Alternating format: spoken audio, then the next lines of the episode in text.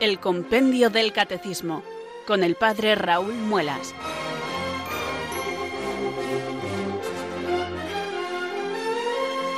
Muy buenas tardes, queridos oyentes de Radio María. Son las 4, las 3 en Canarias. Aquí comienza una nueva edición del programa El Compendio del Catecismo de la Iglesia Católica. Reciban desde Talavera de la Reina un saludo muy cordial del Padre Raúl Muelas, que un día más les habla desde estos micrófonos de Radio María, la radio de la Virgen, la fuerza de la esperanza. Sed todos bienvenidos.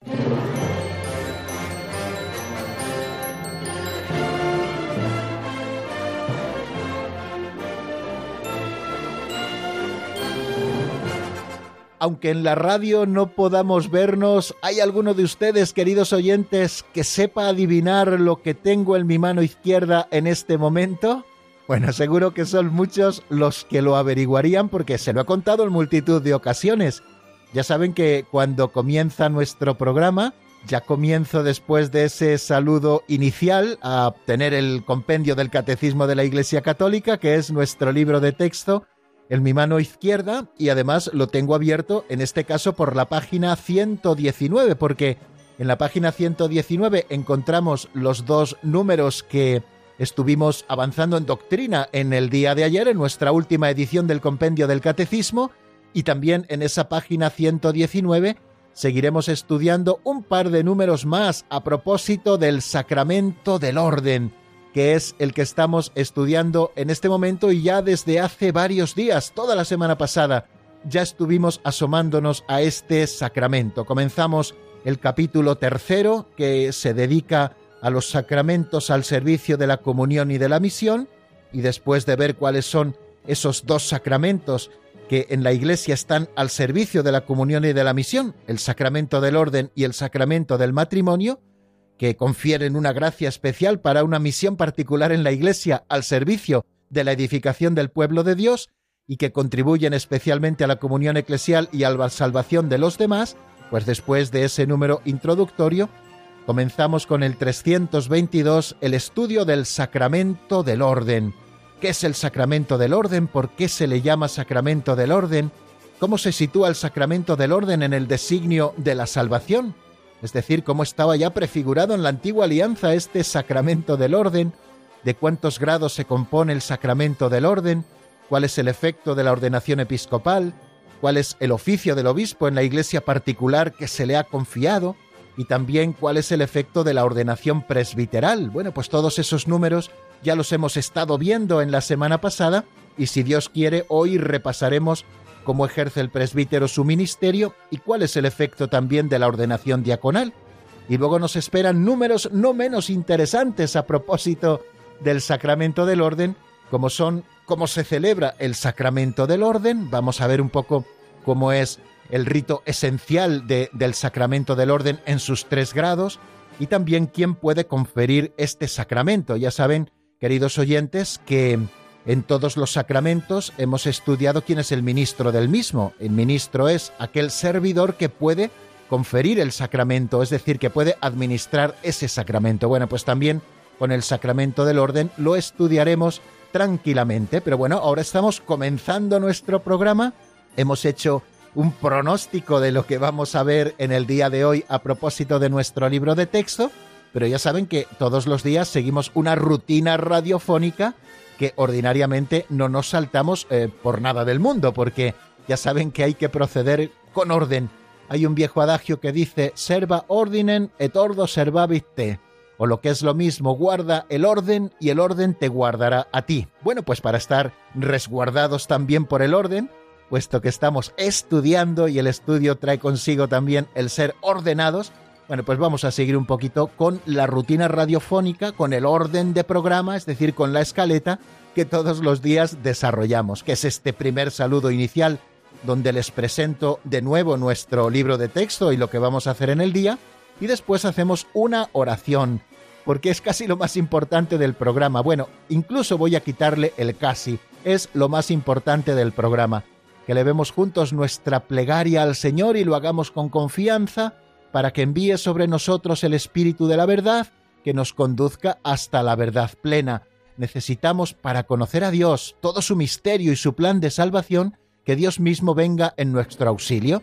Y quien viene en nuestro auxilio de las tres personas divinas es el Espíritu Santo. Por eso le invocamos pidiéndole que venga sobre nosotros, que ilumine nuestra inteligencia y fortalezca nuestra voluntad para que podamos cumplir con este cometido que Radio María nos encomienda todas las tardes, de lunes a viernes, de 4 a 5 en la península, de 3 a 4 en Canarias. Así que amigos, un día más rezamos así. Ven Espíritu Santo, llena los corazones de tus fieles y enciende en ellos el fuego de tu amor. Envía Señor tu Espíritu que renueve la faz de la tierra. Oh Dios, que llenaste los corazones de tus fieles con la luz del Espíritu Santo, concédenos que guiados por el mismo Espíritu, sintamos con rectitud y gocemos siempre de tu consuelo. Por Jesucristo nuestro Señor. Amén.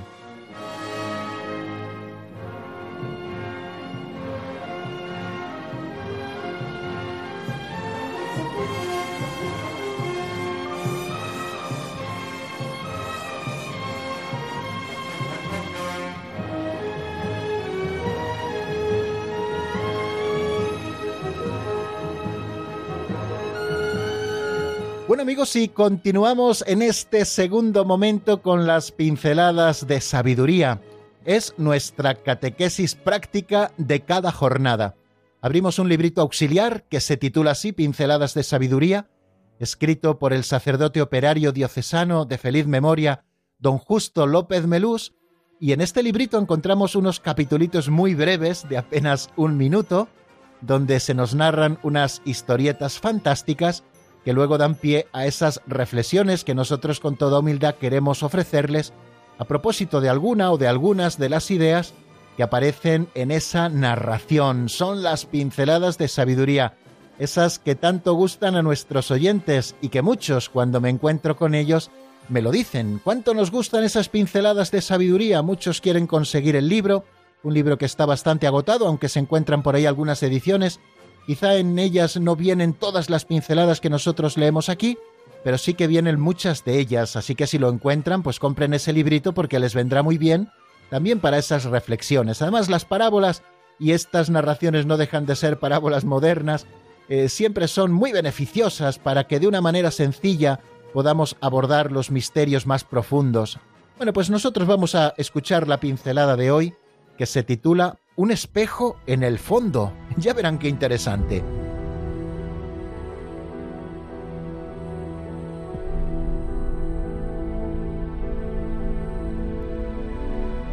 Un espejo en el fondo. El párroco de la parroquia de Santa Eufrasia no sabía cómo ingeniarse para que los feligreses acudieran a misa los domingos. Un día se le ocurrió divulgar un anuncio fúnebre. Les comunico la muerte de la parroquia Santa Eufrasia. Los funerales serán el domingo a las once. Acudió todo el pueblo. Ante el altar mayor estaba el ataúd sobre negro catafalco. Hay quien dice que nuestra parroquia está muerta sin remedio, dijo el párroco. Vamos a la última tentativa. Les ruego que pasen todos ante el ataúd para ver, por última vez, a la difunta. Después de ver el cadáver, salen por la sacristía. Luego pueden entrar para la misa. Abrió el ataúd.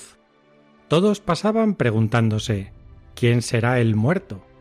Se asomaban al ataúd y salían silenciosos y confusos. Y es que, al mirar el ataúd, veían en un espejo colocado en el fondo de la caja su propio rostro, y la parroquia empezó a reanimarse y a resucitar.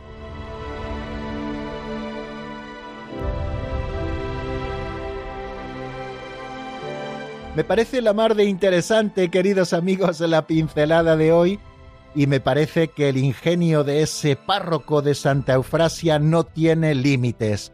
Para llamar la atención de sus feligreses que habían abandonado la parroquia y por lo tanto la iglesia y que ya no venían a celebrar el culto ni siquiera los domingos, se le ocurrió poner un anuncio, supongo que en la prensa local no nos lo dice la pincelada, para que todos fueran conscientes de la muerte de la parroquia de Santa Eufrasia y les invitaba a participar en los funerales que serían el domingo a las 11.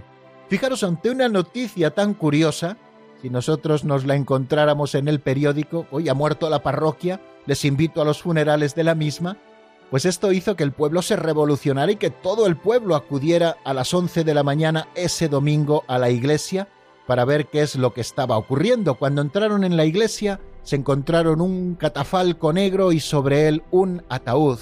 Y el párroco comenzó a hablarles en esos términos que nos exponía la pincelada de hoy. Hay quien dice que nuestra parroquia está muerta y sin remedio.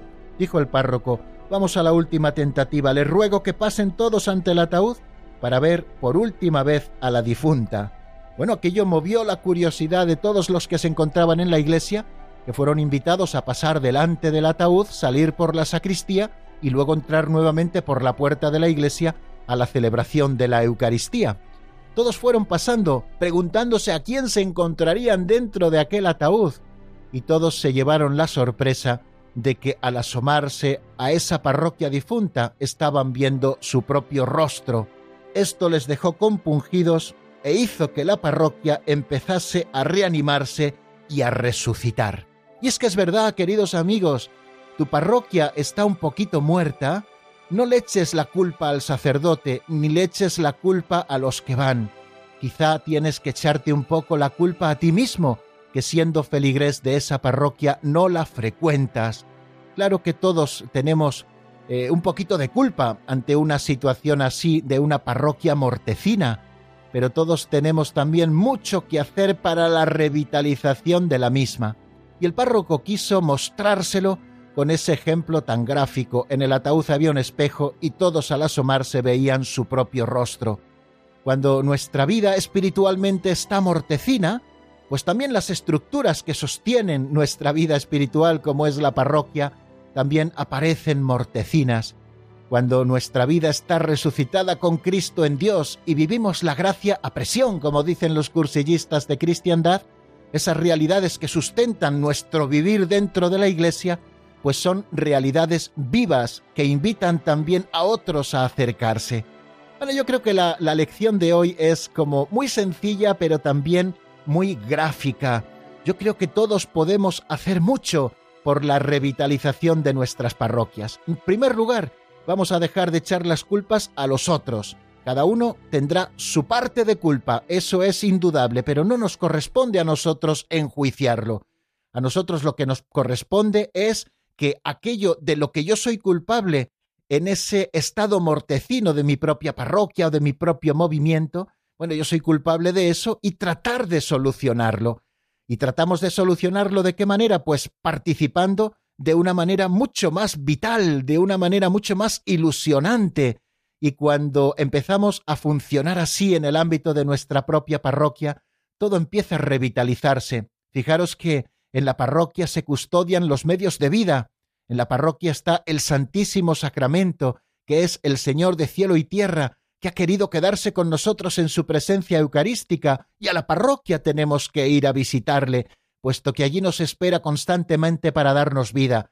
En la parroquia se nos administra el sacramento de la penitencia, que hace que nuestra alma recobre la vida si la había perdido por el pecado mortal después del bautismo. Allí recuperamos la vida. En la parroquia podemos encontrar grupos de apoyo para funcionar en la oración, para hacer el apostolado asociado, para encontrar también amigos que vibran con la misma fe que vivimos cada uno de nosotros. Queridos amigos, vamos a asomarnos a ese catafalco, a ese ataúd que está sobre el catafalco, y vamos a ver nuestro propio rostro, de manera que si le pedimos al Señor que revitalice nuestra vida espiritual, también nuestra parroquia se revitalizará. Ojalá eh, este ejemplo sirviera para todos los que estamos escuchando en este momento Radio María y estamos sintonizando con el compendio del Catecismo de la Iglesia Católica. Piensa que si tu parroquia está mortecina es porque tú tienes que espabilar. Y si tú espabilas y los que están contigo también lo hacen, la parroquia sin duda ninguna se revitalizará porque en sí posee esos medios que nos llevan a la vida definitiva y que nos van acompañando en nuestro camino hacia el cielo, especialmente los sacramentos, esos sacramentos que nosotros estamos estudiando en esta parte del compendio del catecismo que nos ocupa.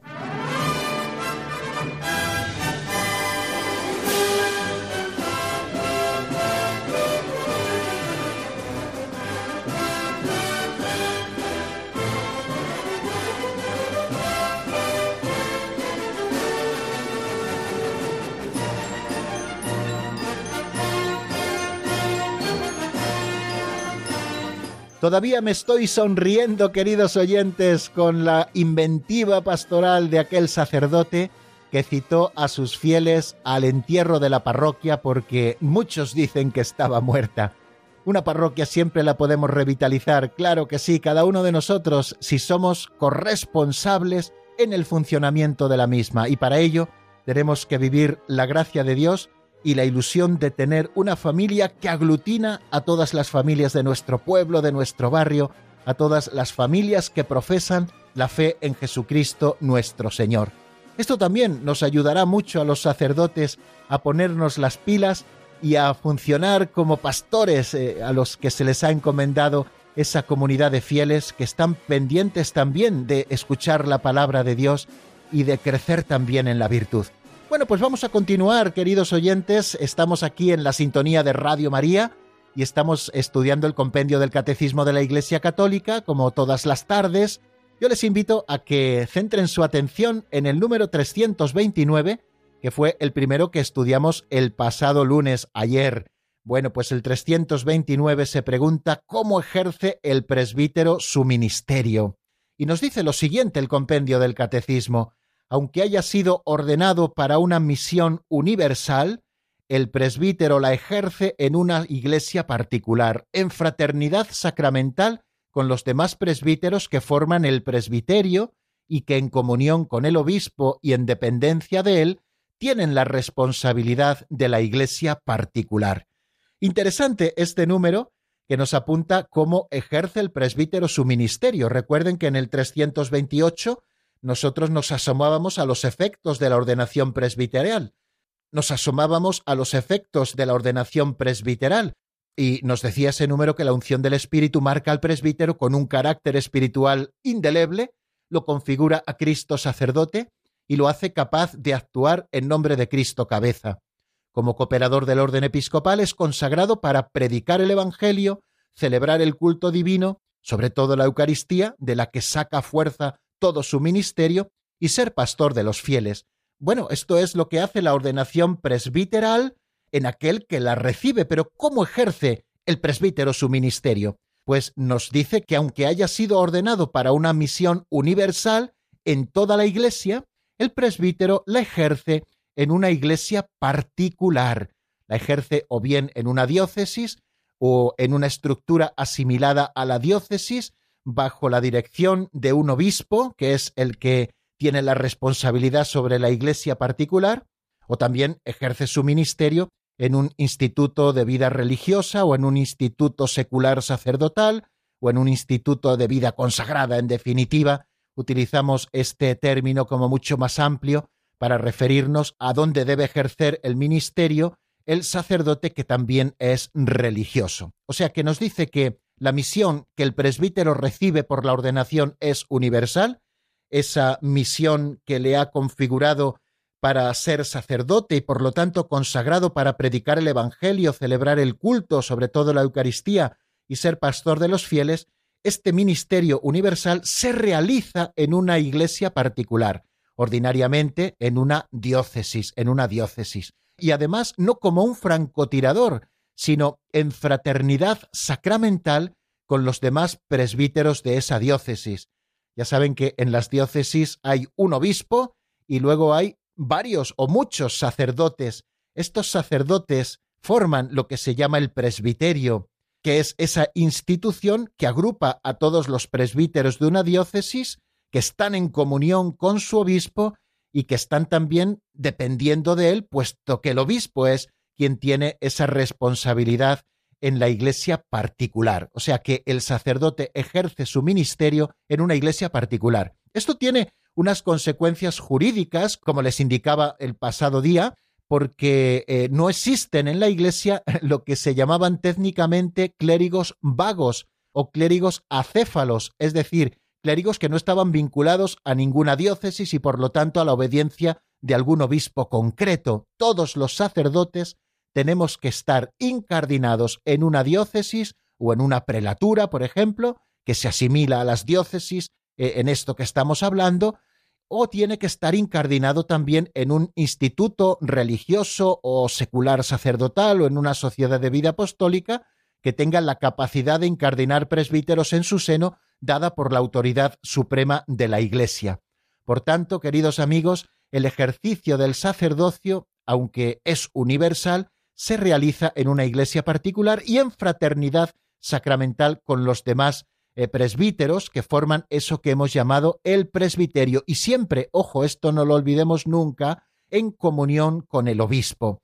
Presbiterorum Ordinis, que es un documento del Concilio Vaticano II, en su número 8 nos dice lo siguiente: los presbíteros, instituidos por la ordenación en el orden del presbiterado, están unidos todos entre sí por la íntima fraternidad del sacramento.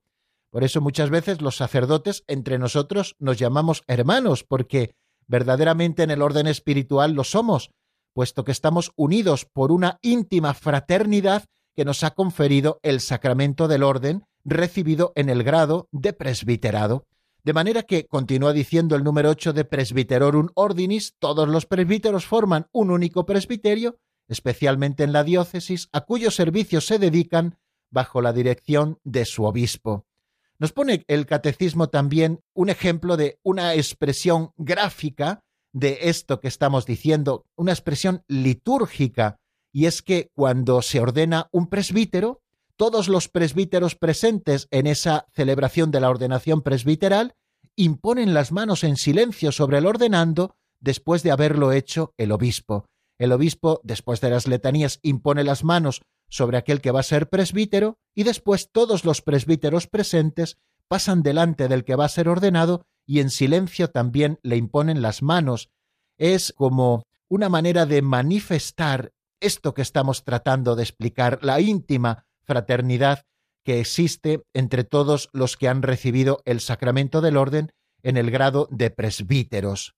Es una costumbre, por lo tanto, la de la imposición de las manos que nos está manifestando esta realidad de que el presbítero ejerce su ministerio en una iglesia particular.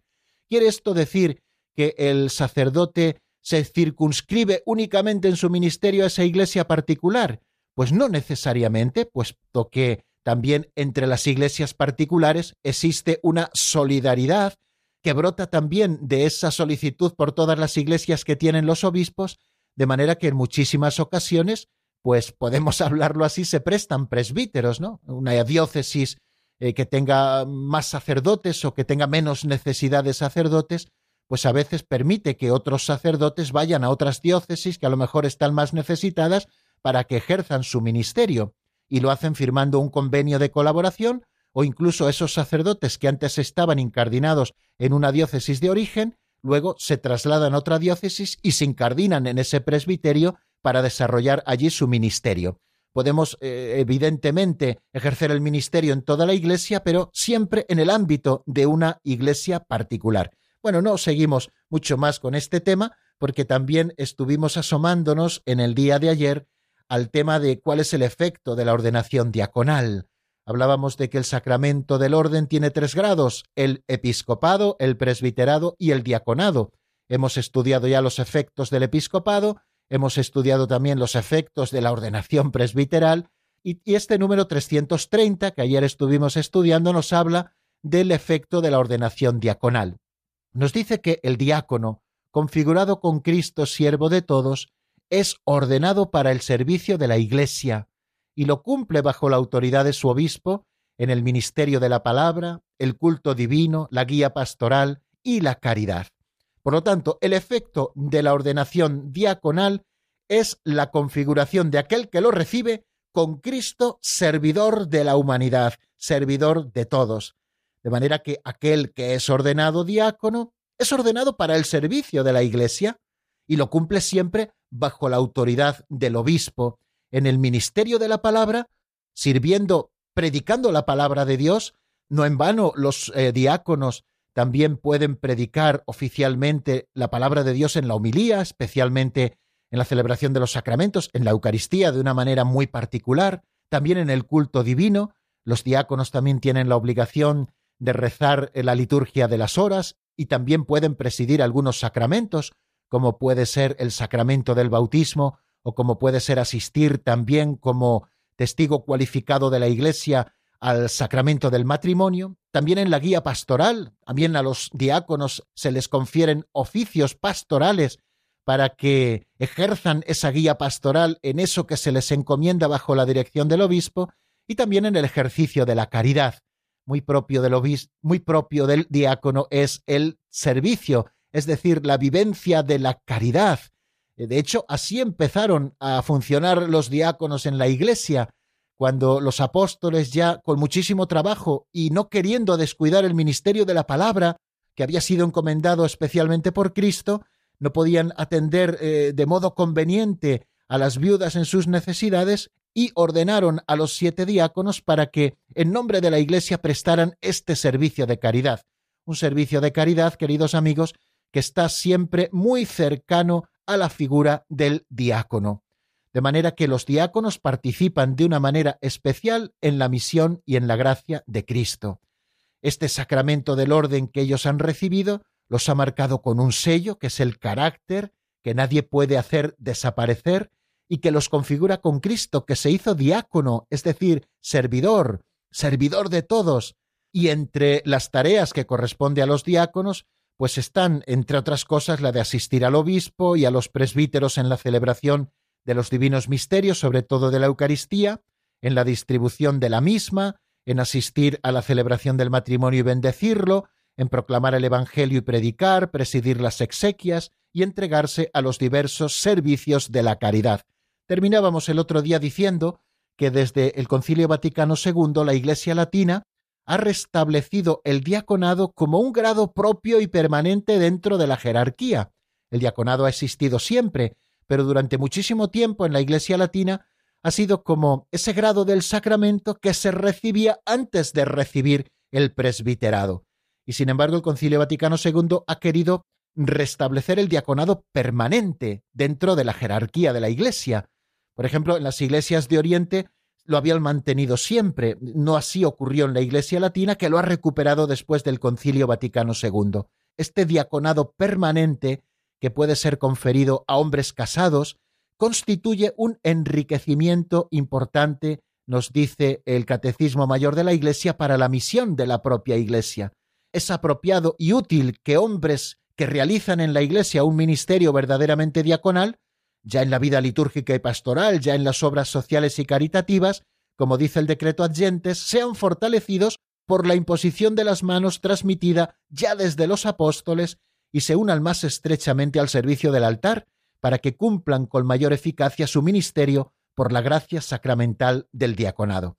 Bueno amigos, pues dejamos aquí nuestro repaso, lo que vimos en el día de ayer, porque nos esperan muchas cosas por delante, pero si ustedes me lo permiten, hacemos un pequeño alto en el camino, sobre todo en lo que a la palabra se refiere, y vamos a escuchar una canción que se titula Sé que te amo, que es de Miguel Horacio y que está sacada del álbum Perderme en tu amor. La escuchamos y enseguida estamos nuevamente juntos.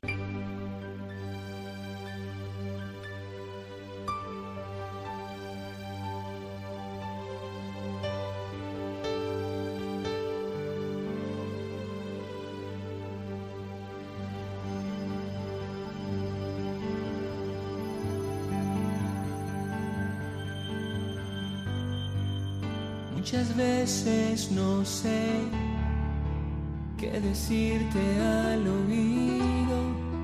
Muchas veces no sé.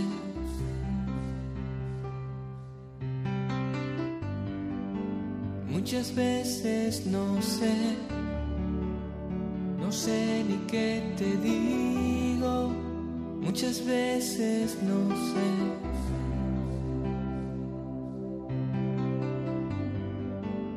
Muchas veces no sé ni lo que hago aquí.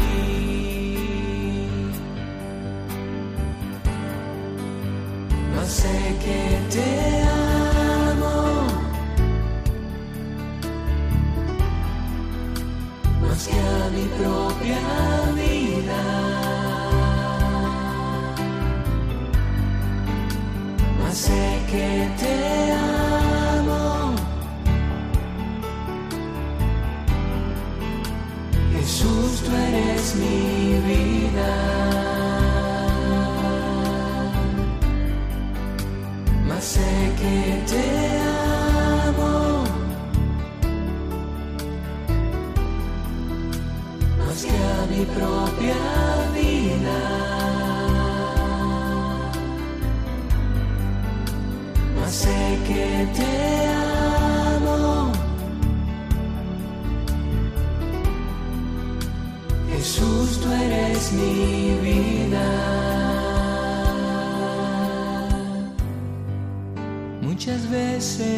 no sé qué decirte al oído.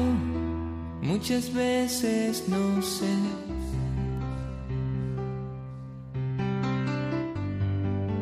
Muchas veces no sé. No sé ni qué te digo. Muchas veces no sé.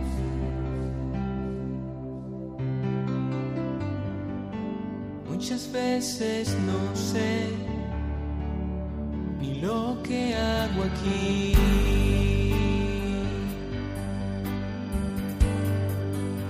Mas sé que te amo.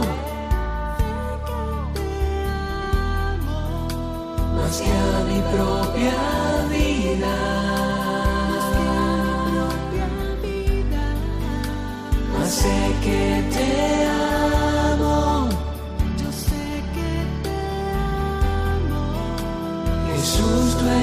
TV.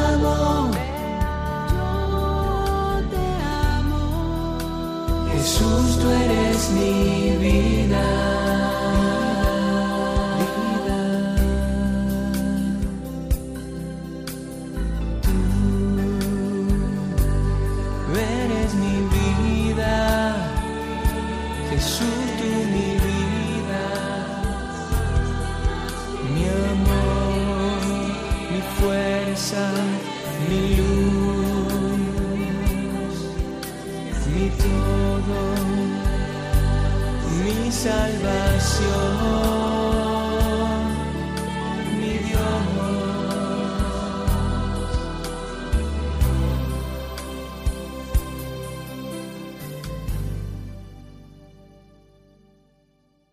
Están escuchando el Compendio del Catecismo con el Padre Raúl Muelas.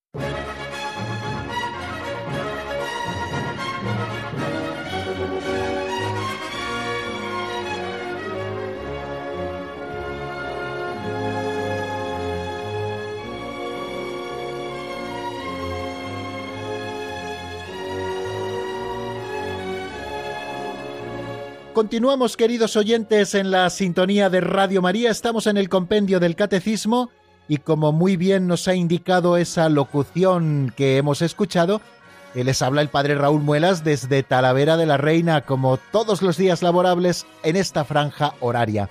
Bueno, pues vamos a seguir avanzando en el estudio del compendio del Catecismo y lo vamos a hacer con el número 331, que nos habla de la celebración del sacramento del orden, cómo se celebra. No sé si ustedes han tenido la dicha de asistir alguna vez a la consagración de un obispo, es decir, a la ordenación episcopal de un presbítero para desempeñar luego su ministerio como obispo, o han asistido a la ordenación de presbíteros, o han asistido a la ordenación de diáconos. Seguramente sí, pero como no es algo que hagamos todos los días, se nos olvida fácilmente cómo es esto de la celebración del sacramento del orden. Evidentemente, no vamos a profundizar muchísimo en todo el ritual, pero sí que vamos a ver un poco la dinámica propia de la administración del sacramento del orden en sus tres grados, que sigue más o menos un mismo esquema en todos los casos, ¿no? Pero bueno, vamos en primer lugar a ver qué nos dice el catecismo en el número 331, cómo se celebra el sacramento del orden. Nos lo cuenta Marta Jara Martínez.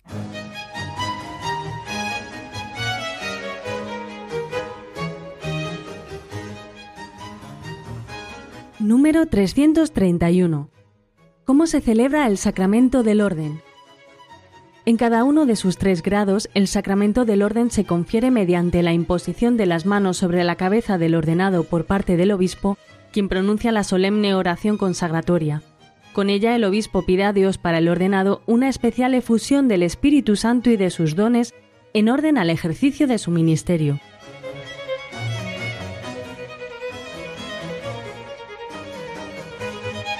Como han podido escuchar, queridos amigos, en un alarde de síntesis, el compendio del Catecismo de la Iglesia Católica nos ha presentado cómo se celebra el sacramento del orden, principalmente lo que llamamos el elemento esencial. Nos ha dicho que en cada uno de los tres grados el sacramento del orden se confiere mediante la imposición de las manos sobre la cabeza del ordenando por parte del obispo quien pronuncia la solemne oración consecratoria.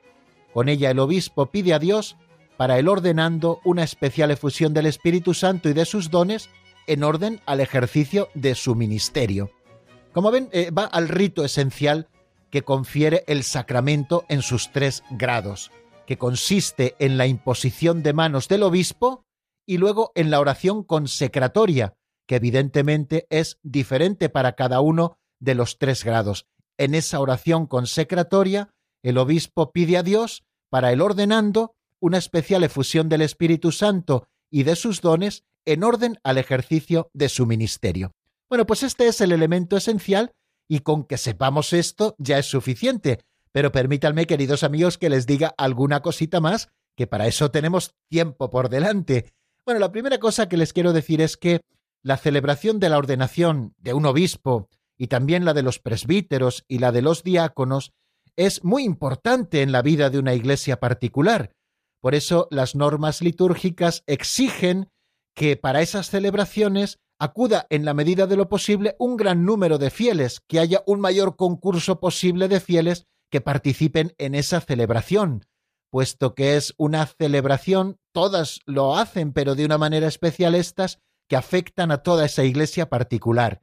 También se nos dice que estas celebraciones de ordenación episcopal o presbiteral o diaconal eh, se celebren especialmente, preferentemente el domingo, y si es posible en la catedral, que es la iglesia madre, la iglesia primera de toda la diócesis, de manera que, eh, a ser posible, que estas ordenaciones tengan lugar en la catedral y que se hagan también solemnemente, es con una solemnidad, nos dice el catecismo, adaptada a las circunstancias, también según sean los medios para poder desarrollar con solemnidad esa celebración.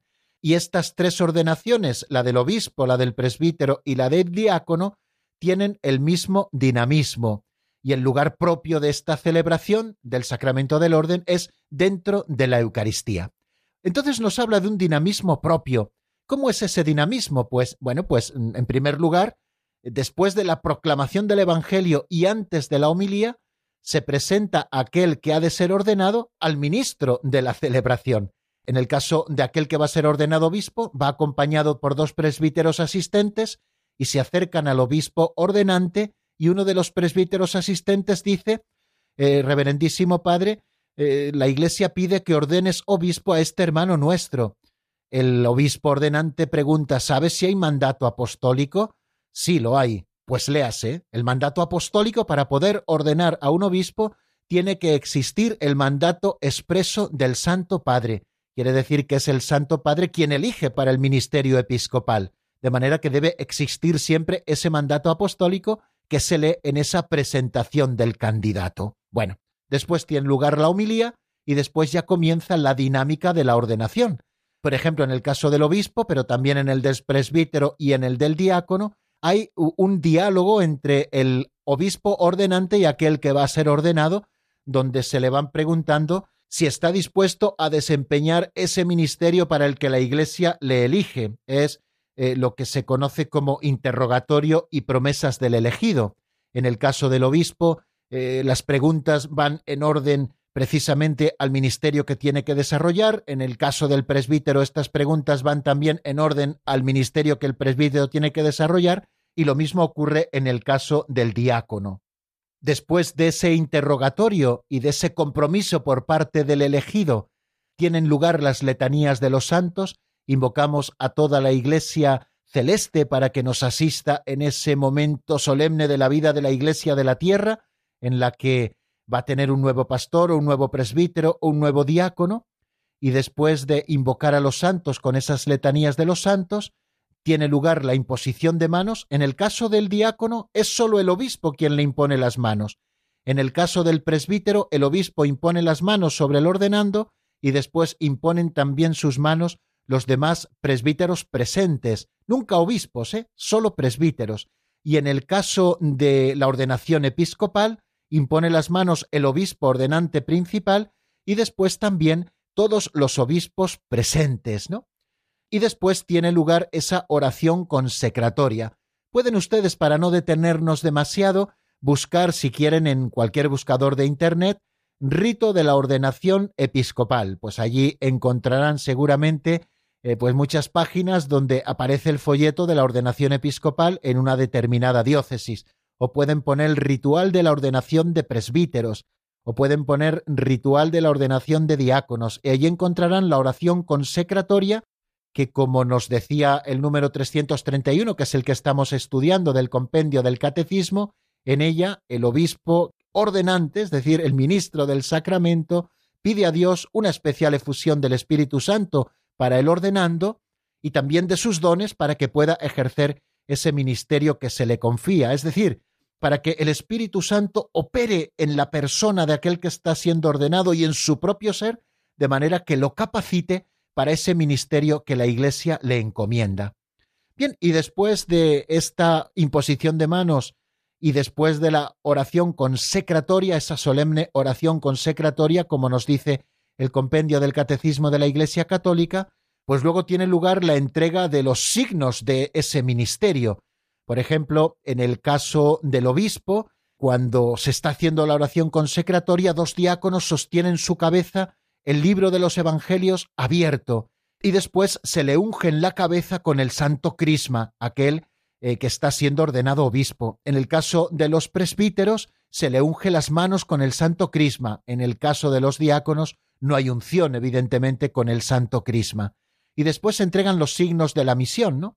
En el caso de los obispos se les entrega el libro de los Evangelios, después se les pone el anillo pastoral, después se les entrega la mitra, se les entrega también el báculo, signo de su condición de pastor, y después, si tiene que tomar posesión de una diócesis, se sienta en la cátedra y es acogido por el colegio episcopal, todos los obispos presentes que abrazan y dan la bienvenida al nuevo obispo a ese orden que acaba de recibir. En el caso de los presbíteros, los ritos explicativos son muy sencillos. En primer lugar, el ordenando es revestido como presbítero para la celebración de la Santa Misa, se le quita la estola cruzada que tienen los diáconos y se le hace pender sobre los dos hombros y se le pone la casulla como la vestidura propia del sacerdote, después se le unge con el santo crisma, signo del carácter sacramental de la ordenación, y después se le entrega el cáliz y la patena con las que se va a celebrar la Eucaristía, porque se manifiesta así que una de las principales tareas que el presbítero tiene es la de presidir la celebración eucarística y la de seguir a Cristo crucificado, cuya muerte y resurrección se actualiza sacramentalmente en la celebración de la Santa Misa. Y después tiene lugar ese abrazo del nuevo presbítero, por parte del obispo, que le da la paz, y también por parte de los presbíteros concelebrantes, y si son muchísimos, pues al menos por parte de una representación de ellos, que le dan la bienvenida al nuevo presbítero a ese orden que acaba de recibir los que ya están dentro de ese orden como son los presbíteros. Y en el caso de los diáconos, los signos explicativos que nos presenta la liturgia son los siguientes. En primer lugar, se le reviste con la estola cruzada y con la dalmática, que es la vestidura propia del diácono. Después el obispo ministro principal entrega el libro de los Evangelios a aquel que ha sido ordenado diácono y después se le da ese abrazo de la paz al ordenado, ¿no? El obispo le dice la paz sea contigo y el ordenado repite y con tu espíritu. Digamos, queridos amigos, que esta es la estructura de la ordenación en sus tres grados, la dinámica que sigue la liturgia en la ordenación tanto de los obispos, primero se presenta al candidato aquel que debe ordenarlo, después se le hace un interrogatorio al candidato en orden a si está dispuesto a aceptar las nuevas obligaciones y a proclamar también su fe en el caso de los obispos, puesto que van a ser maestros de la fe, etcétera, ¿no? Y también donde prometen respeto y obediencia a su obispo en el caso de los presbíteros y de los diáconos, y en el caso también de los diáconos, en ese interrogatorio ellos hacen la promesa del celibato por el reino de los cielos, aquellos que reciben el orden del diaconado y que no estaban casados previamente, porque recuerden que hay casados que pueden recibir la ordenación diaconal como diaconado permanente, ¿no? Eh, aquellos que no están casados hacen promesa de celibato en ese momento. Después se hacen las letanías de los santos, después la imposición de las manos, después la oración consecratoria y después esos signos explicativos, que consiste en revestirles a aquellos que han sido ordenados de las vestiduras propias del orden que van a desempeñar y también la entrega de aquellos signos que les acompañarán en su ministerio, en el caso del obispo, de la mitra, del báculo, del anillo pastoral, en el caso de los presbíteros se les hace entrega del cáliz y la patena, puesto que están llamados a presidir la Eucaristía, en el caso de los diáconos se les entrega el libro de los Evangelios y todo termina con ese signo de la paz y la bienvenida en el nuevo orden recibido. Bueno amigos, pues Creo que no nos queda tiempo para más. Mañana seguiremos con el tema del ministro del Sacramento del Orden, pero eso será mañana. Ahora, si quieren llamarnos, pueden marcar el 910059419, 910059419 y compartir con nosotros alguna experiencia o hacernos alguna pregunta sobre alguna duda que ustedes tengan. Pueden ir marcando mientras escuchamos unos compases de un tema titulado Solo contigo de Noé Reyes sacado del álbum No me rindo. Enseguida estamos nuevamente juntos.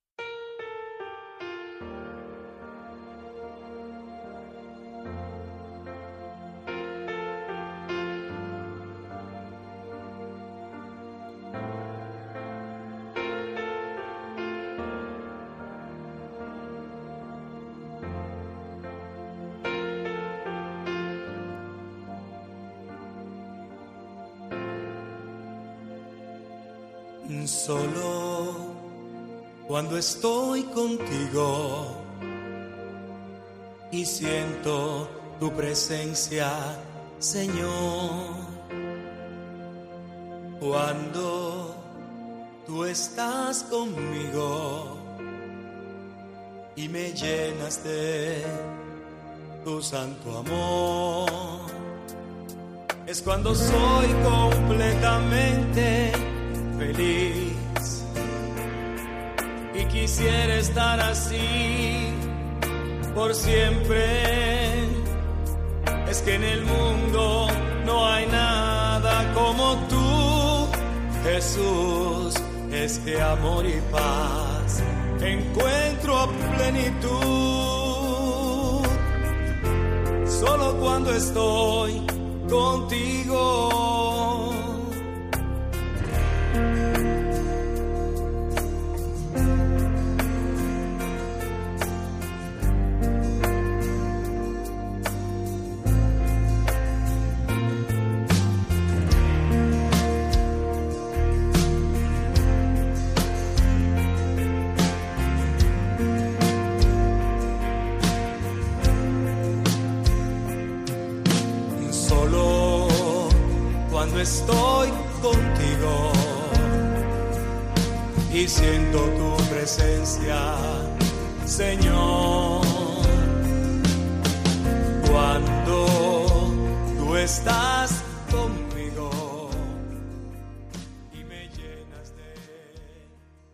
Están escuchando el Compendio del Catecismo con el Padre Raúl Muelas.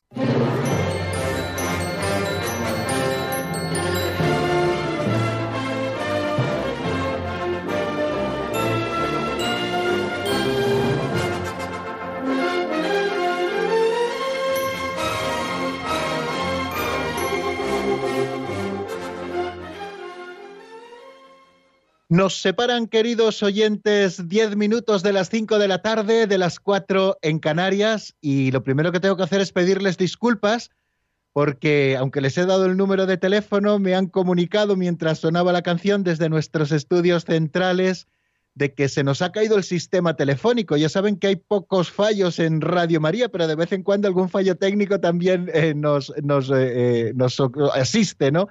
Entonces no podemos recibir sus llamadas. Les pido disculpas y nada, estamos con el número 331 y vamos a aprovechar estos cinco minutos que nos han quedado así, casi, casi sin pretenderlo para completar un poquito lo que estamos diciendo a propósito de cómo se celebra el sacramento del orden, hemos dicho con el número 331 que en cada uno de los tres grados el sacramento del orden se confiere mediante la imposición de las manos sobre la cabeza del ordenando por parte del obispo, quien pronuncia la solemne oración consagratoria o consecratoria. Con ella el obispo pide a Dios para el ordenando una, una especial efusión del Espíritu Santo y de sus dones en orden al ejercicio de su ministerio. Bueno, pues eh, ya ven que el rito esencial de la ordenación es la imposición de manos y la oración consecratoria. Pues como nos queda este tiempo, me van a permitir que comparta con ustedes cómo es la oración consecratoria en el caso de la ordenación de los obispos. Y si nos da tiempo, diremos algo también de la de los presbíteros. ¿eh? Después de que ha impuesto las manos el ordenante principal sobre la cabeza de ese presbítero elegido para el episcopado y todos los demás obispos presentes, co-consagrantes con el ordenante principal, eh, imponen también sus manos sobre la cabeza del elegido, el consagrante principal dice esta oración que es la oración consecratoria, ¿no? Dios y Padre de nuestro Señor Jesucristo, Padre de misericordia y Dios de todo consuelo, que habitas en el cielo y te fijas en los humildes, que lo conoces todo antes de que exista. Tú estableciste normas en tu iglesia con tu palabra bienhechora. Desde el principio, tú predestinaste un linaje justo de Abraham. Nombraste príncipes y sacerdotes y no dejaste sin ministros tu santuario. Desde el principio del mundo te agrada ser glorificado por tus elegidos. Y luego viene la parte central de la oración. Infunde ahora sobre este elegido la fuerza que de ti procede, el espíritu de gobierno que diste a tu amado Hijo Jesucristo, y él, a su vez, comunicó a los santos apóstoles, quienes establecieron la Iglesia como santuario tuyo en cada lugar, para gloria y alabanza incesante de tu nombre. Y después prosigue la oración. Padre Santo, tú que conoces los corazones, concede a este servidor tuyo, a quien elegiste para el episcopado, que sea un buen pastor de tu santa grey y ejercite ante ti el sumo sacerdocio, sirviéndote sin tacha día y noche, que atraiga tu favor sobre tu pueblo y ofrezca los dones de tu santa iglesia, que por la fuerza del Espíritu que recibe como sumo sacerdote y según tu mandato, tenga el poder de perdonar pecados, que distribuya los ministerios y los oficios según tu voluntad, y desate todo vínculo conforme al poder que diste a los apóstoles, que por la mansedumbre y la pureza de corazón te sea grata su vida como sacrificio de suave olor por medio de tu Hijo Jesucristo, con el Espíritu en la Santa Iglesia, ahora y por los siglos de los siglos. Amén. Bien, pues es, es eh, una prueba de, cómo eh, se cumple eso que dice el número 331, ¿no? Que con esta oración consecratoria el obispo que ordena pide a Dios para el ordenando, en este caso el que va a ser ordenado obispo, una especial efusión del Espíritu Santo y de sus dones para que le capacite para el ejercicio de ese ministerio que la Iglesia le está confiando, el del sumo sacerdocio. Bueno, pues esto que hemos hecho con la oración consecratoria de los obispos, pueden ustedes también hacerlo, queridos amigos, estudiando y buscándolo en Internet, la oración consecratoria para los presbíteros y también la oración consecratoria para los diáconos. Bueno, y tenemos que terminar aquí para que nos ajustemos al tiempo que Radio María nos concede para el estudio del compendio del catecismo, porque a las cinco viene otro programa, no lo olviden, nuestra programación no cesa. Les deseo que se queden en nuestra compañía y que pasen una felicísima tarde. La bendición de Dios Todopoderoso, Padre, Hijo y Espíritu Santo, descienda sobre vosotros y permanezca para siempre. Amén. Hasta mañana, si Dios quiere, amigos.